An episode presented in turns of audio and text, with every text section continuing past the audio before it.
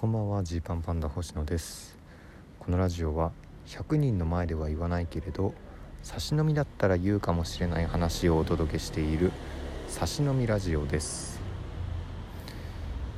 あの大和さんの話を、まあ、昨日したんですけどなんかねほんと最近ねいろんな人のこうエネルギーを感じる機会が多い気がしてあの昨日ね昨日かあそうですね。昨日こうちょっと一平とカラオケでネタ合わせをしようと、まあ、あの5月22日にね、えー、新ネタをやるライブがありますから。それに向けてちょっと合わせあの稽古というかね練習しようって集まったんですよ。あそうあのあとちょっとだけお席ありますか是非まだの方、えー、5月22日16時から西新宿鳴る劇である春観劇見ていただきたいんですけども、まあ、そんな告知を挟みつつ、まあ、そのカラオケに集まったんですねで僕の方がちょっと早く着いてでカラオケの入り口を入り口に入るところでちょうどあのソフィーの上田さんがこう店から出てくるところで「あおはようございます」ってこうねちょうどばったりあったんですよ。で「どうしたんですか?」ってこう聞いてねゾフィーの上田さん一人だったんで「何ですか?」って聞いた時に上田さんが「滑舌の練習してた」って言ったんです。えー、と思って。滑舌の練習ですかと。そうみたいな。発声と滑舌の練習をカラオケでしてたって。いやマジっすか？みたいな。すごい偉いっすねとなりますよでこんな勤勉な先輩なかなかいないっしょみたいな。うん。頑張ろうなみたいな感じでじゃあって言って上田さん帰っていったんですよ。でねこの話で、えー、僕がねすごいなと思ったのが2個あって、まあ、1個は、まあ、まずそのカラオケでそんなことをするという行動力ですよね。まずすごいですよね。普通ねしないです。芸人そんなカラオケ行って滑舌と発声の練習しないよ。っていうかね僕はなんならねそういうのねあのめちゃくちゃする方なんですよ。あの滑舌の練習でまあ養成所の時とかね「えー、ウイロウリ」っていうね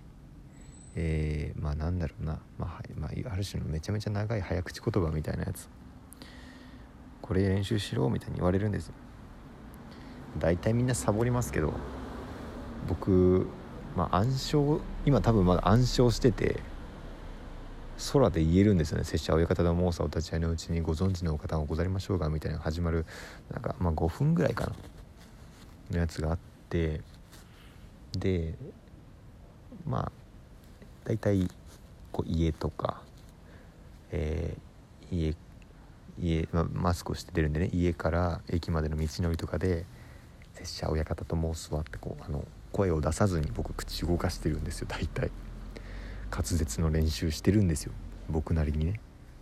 けどまあうかうあのカラオケまで行ってやんないよっていうのとか発声もそうだしなかなかそれ勇気いるというかねあの要はねそのこの行動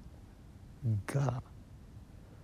えそのなんだろうなえっとねなんかのついでに滑舌の練習するとかね発声の練習するはねこれねやりやすいんですよ。やりやすいっていうのはねこう、えー、なんかプラスアルファでやってることっていう感じの捉え方になるんで。でも己の足でねこれ考えてくださいね。いくら大事とはいえ己の足でカラオケに向かいお金を払いそして、え、滑舌と発声の練習をして帰るというこれはね非常に行動力がいるんですよ。なぜならその行為に本当に意味があると思ってやらないと何してんのってなっちゃうから。ね。なんかのついでに滑舌の練習とかだったらやりやすいよ。けど滑舌の練習をしに行くっていうのはねそのしに行った成果が目に見えて現れないとうんなかなか大変だから。でしかもその特技とかじゃないんでね滑舌って。その野球で言うなら守備練ですよ。そのミスをエラーをしないためにやる練習ですから。これ再現ないんですね。でまあ上田さんは多分きっと上田さんなりにまあそういうことにこう取り組まれてんだなって思って、まあ、これがすごいなと思った1個目。まあこれはマジですごいんですけど。で僕ねそれよりすごいと思ったのがねもう一個がその話を何してたんですかって聞かれた時に、まあ、言える後輩芸人に自分は滑舌の練習してるって言えるのがすごいなと思った。これめちゃめちゃ思ったんですよ。あのー、なんかね誰多分相方さん斎藤さんかな？ゾフィの斎藤さんと喋ってた時かなんかでなんかあ違う作家さんかな？誰かなんかねその関係者の人と喋ってた時に確かに上田さんがわーって張り上げる時にあのー、ちょっと声が聞き取りにくくなる時があるみたいな話を誰かが言っててえー、まあそうですかねみたいな。まあでもその分かんなくはないというか僕は自分の滑舌全然自信ないんであ俺の声聞き取りにくいなっていう感覚ってすごいあるんですよね。逆に聞き取りやすい人の声は本当にいつでも聞き取りやすいなっていう感じなんですけど。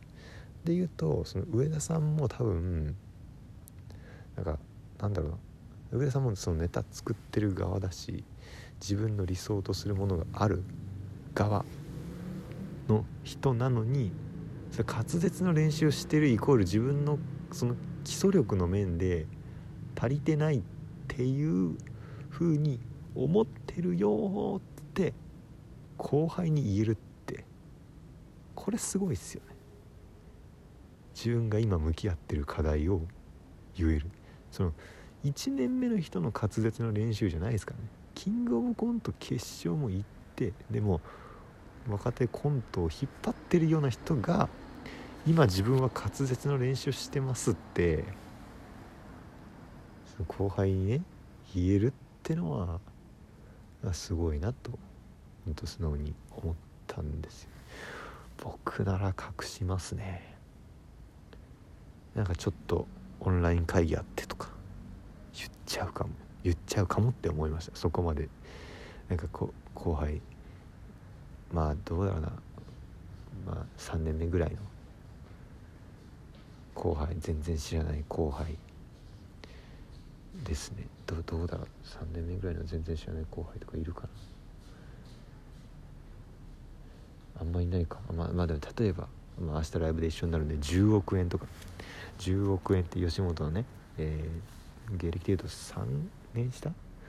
の、えー、コンビがいるんですけどじゃあ10億円とすれ違った時に「あ星野さんあれはどうしたんですか?」って言われたら俺は滑舌の練習とはなかなか言えないよ。オンライン会議。打ち合わせとか言っちゃうかも。そこですね。自分に足りてないいらんプライド。これだって思いました、まあ、もしかしてもしかするとねもしかしてもしかするともっと違うことをしてた可能性もあるけどね。上田さんがその例えば人からを普通に楽しんでいて一人カラオケをめっちゃ楽しんでいてそれをあの後輩に見られたの恥ずかしくてえとっさに滑舌の練習って言った可能性も0.2%ぐらいあるけど。まあまあそんなことはないだろうと。てかまあだったら別のだったら打ち合わせでいいか。らうん。まあまあそうですでもねそうそうそう。そそんな感じでまあ上田さんがうん。そんなことやってんだっていうのとそんなことを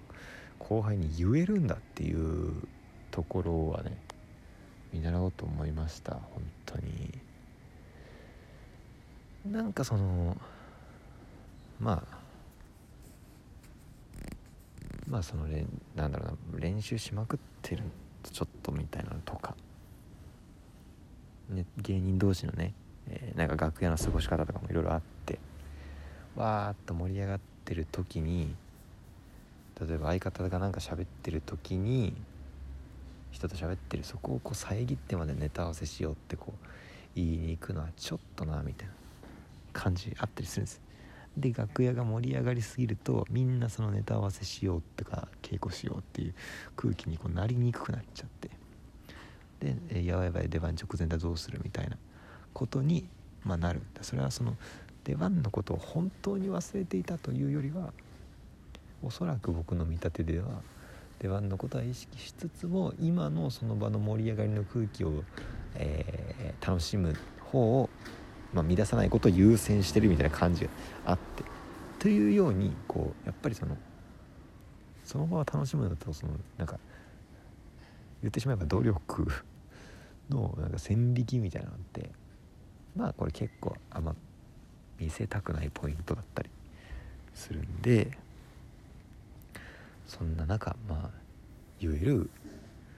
上田さんの素晴らしさという感じですね。なんかツイートとかしたらこれちょっと気持ち悪い映り方しそうだしなんか上田さんも嫌かなと思ったんですけど僕のこの規模の、えー、写真のみラジオでの展開であればまあいいだろうと思って話しました。あ,、まあまり、まあ、広めないでというかねあの SNS とかでこうがっつり書かずにこう皆さんの心の内に留めておいてもらうのがいいのかななんて僕は勝手に思ってます。上田さん本人がどう思ってるか分かりませんが。はい。ではお開きです。